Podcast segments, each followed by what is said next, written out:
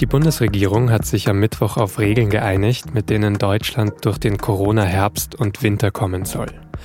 Was in dem Entwurf für das Infektionsschutzgesetz drinnen steht und was auch alles nicht drinnen steht, darum geht es in dieser Folge von Auf den Punkt. Ich habe dafür mit der SZ-Korrespondentin Angelika Slavik in Berlin gesprochen. Sie hören den SZ-Nachrichten-Podcast heute mit Vincent Vitus Leitgeb. Nach sechs Wochen, doch recht zehn Verhandlungen gibt es jetzt einen Entwurf für neue Corona-Regeln. Das neue Infektionsschutzgesetz der Bundesregierung soll von 1. Oktober an gelten und alle Corona-Maßnahmen bis Ostern regeln. Worum es geht, das versucht die Ampelkoalition seit Mittwoch mit zwei Schlagworten zu erklären. Und zwar den Worten Winterreifen und Schneeketten. Mit Winterreifen sind Maßnahmen gemeint, die von Oktober bis Ostern bundesweit für alle gelten und für mehr Sicherheit sorgen sollen. Dazu gehört vor allem die FFP2-Maskenpflicht in Fernverkehr und bei Flügen. Wer in Krankenhäuser und Pflegeeinrichtungen will, muss sich außerdem testen lassen. Was neu ist, Masken dürfen weggelassen werden, wenn man frisch geimpft oder genesen ist. Sollte das Infektionsgeschehen im Land dann zunehmen, dann braucht es laut Ampel aber noch Schneeketten auf die Winterreifen, also zusätzliche Maßnahmen zu dieser Basis. Dann müssen zum Beispiel alle ausnahmslos Masken tragen, es könnte Abstandsgebote und Personenobergrenzen für Veranstaltungen geben. Die Bundesländer können immer auch schärfere Regeln verabschieden. Aber komplett ausgeschlossen für den Herbst und Winter sind Lockdowns, Ausgangssperren oder generelle Schulschließungen.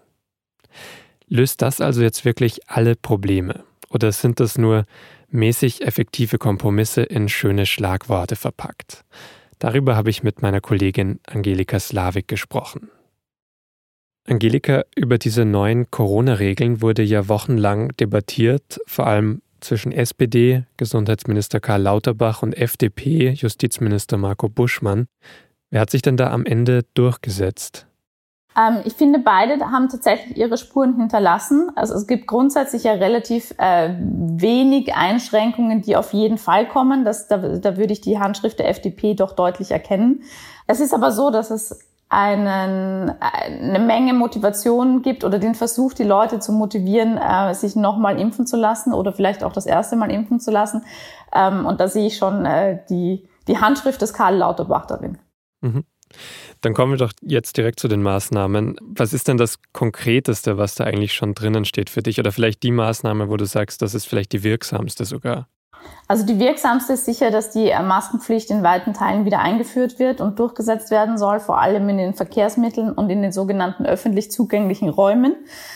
Interessant dabei ist, finde ich, dass es eine Ausnahme geben soll für Menschen, die frisch geimpft äh, bzw. negativ getestet oder frisch genesen sind. Äh, das heißt, wenn man, wenn man eine Impfung hat, die erst drei Monate zurückliegt oder maximal drei Monate zurückliegt, dann ist man in manchen Teilen von der Maskenpflicht ausgenommen. Und das ist sicher die größte Neuerung im Vergleich zu den früheren Fassungen von, von Corona-Maßnahmen und Infektionsschutzgesetzen, die wir in den letzten Jahren erlebt haben dass man versucht, sozusagen Menschen mit einer Impfung zu privilegieren in, Be in Bezug auf die von vielen Leuten ja unge ungeliebte Maskenpflicht. Hält da deiner Meinung nach die, die Impfung oder die Impfstoffe, die verfügbar sind, halten die da eigentlich mit oder passt das dann eigentlich zusammen? Weil wir haben ja immer noch keinen Impfstoff, der jetzt zum Beispiel auf die Omikron-Variante BA5 angepasst ist. Das soll im Herbst kommen, aber es ist schon auch noch ein bisschen unklar. Also kann man darauf dann so einen Gesetzesentwurf aufbauen? Das ist tatsächlich äh, sehr mutig, so würde ich das auch sehen, wie, wie Karl Lauterbach hier kalkuliert. Er geht also davon aus, dass es diese Impfstoffe geben wird, dass die im September zur Verfügung stehen. Das Datum, von dem die Rede ist, ist der 9. September, wo, wo die zugelassen werden sollen.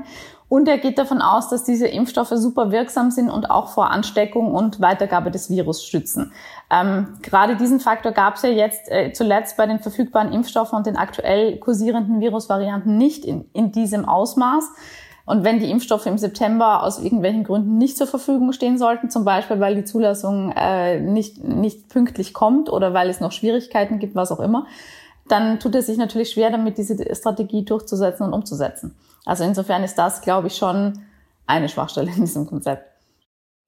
Eine andere, nämlich auch in Bezug auf die Impfungen, sprechen ja zum Beispiel ähm, Länder an, also aus Bayern heißt zum Beispiel vom Gesundheitsminister, dass es auch sehr viel Aufwand wieder sei, das zu kontrollieren. Also wer ist jetzt genesen, wer ist geimpft, dass man da auch wieder viel Verantwortung an zum Beispiel einzelne Betriebe, Einrichtungen auslagert. Wie siehst du denn diese Kritikpunkte?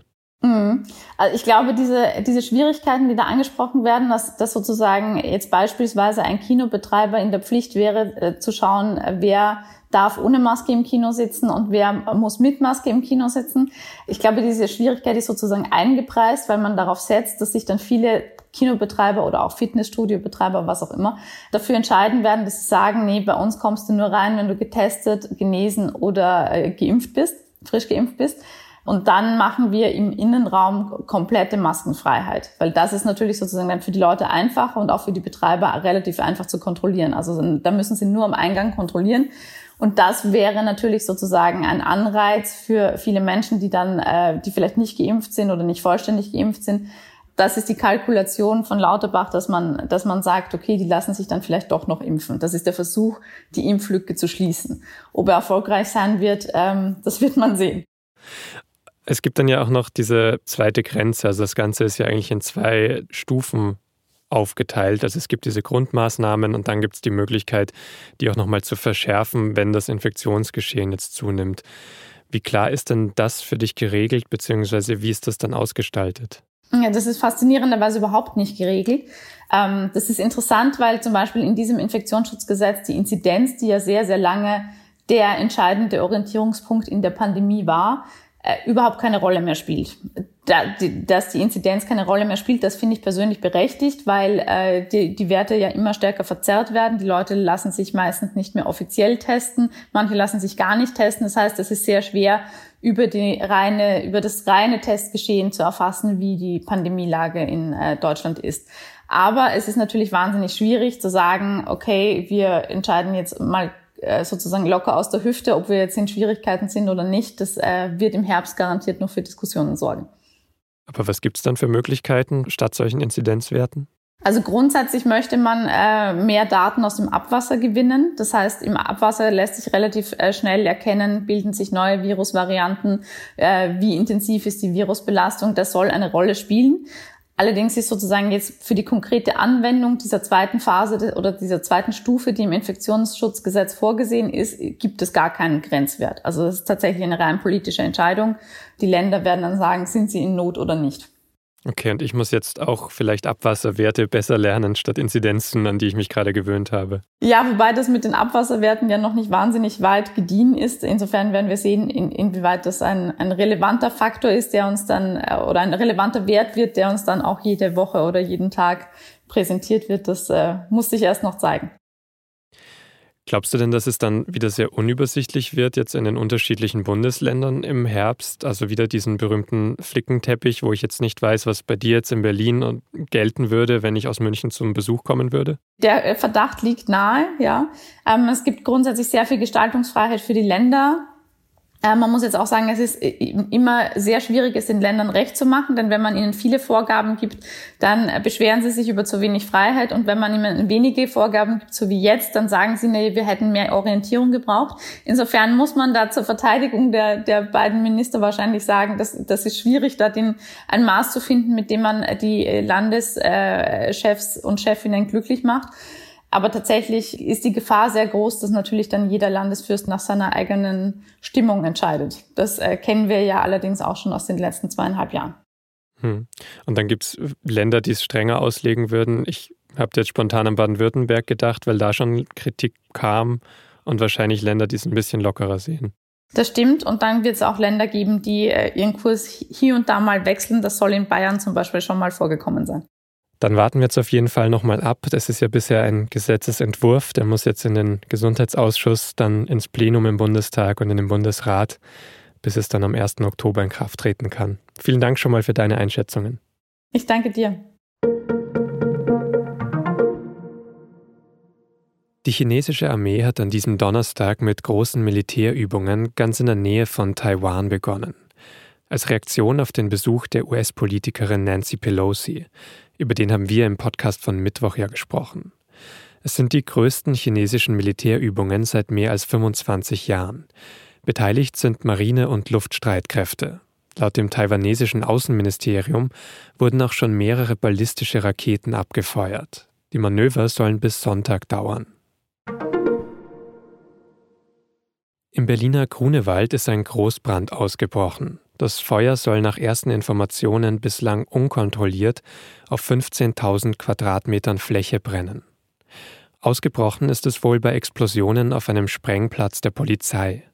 Dort wird eigentlich zum Beispiel alte Munition kontrolliert gesprengt.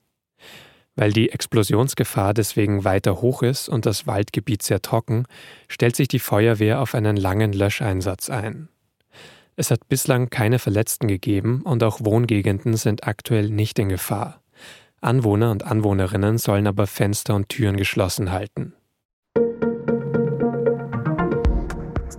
Seit einigen Wochen wird inzwischen ja wieder über die Atomkraft in Deutschland diskutiert. Sollen drei Kernkraftwerke auch über 2022 hinweg weiterlaufen? Und geht das überhaupt? CDU-Chef Merz und der CSU-Vorsitzende Söder haben dazu heute nochmal Ja gesagt. Und zwar bei einem gemeinsamen Besuch des Kraftwerks ISA 2. Die Unionspolitiker fordern, dass die längere Laufzeit noch im August beschlossen wird. Wie der Besuch sonst gelaufen ist, dazu lesen Sie mehr in der SZ von Freitag und auf sz.de.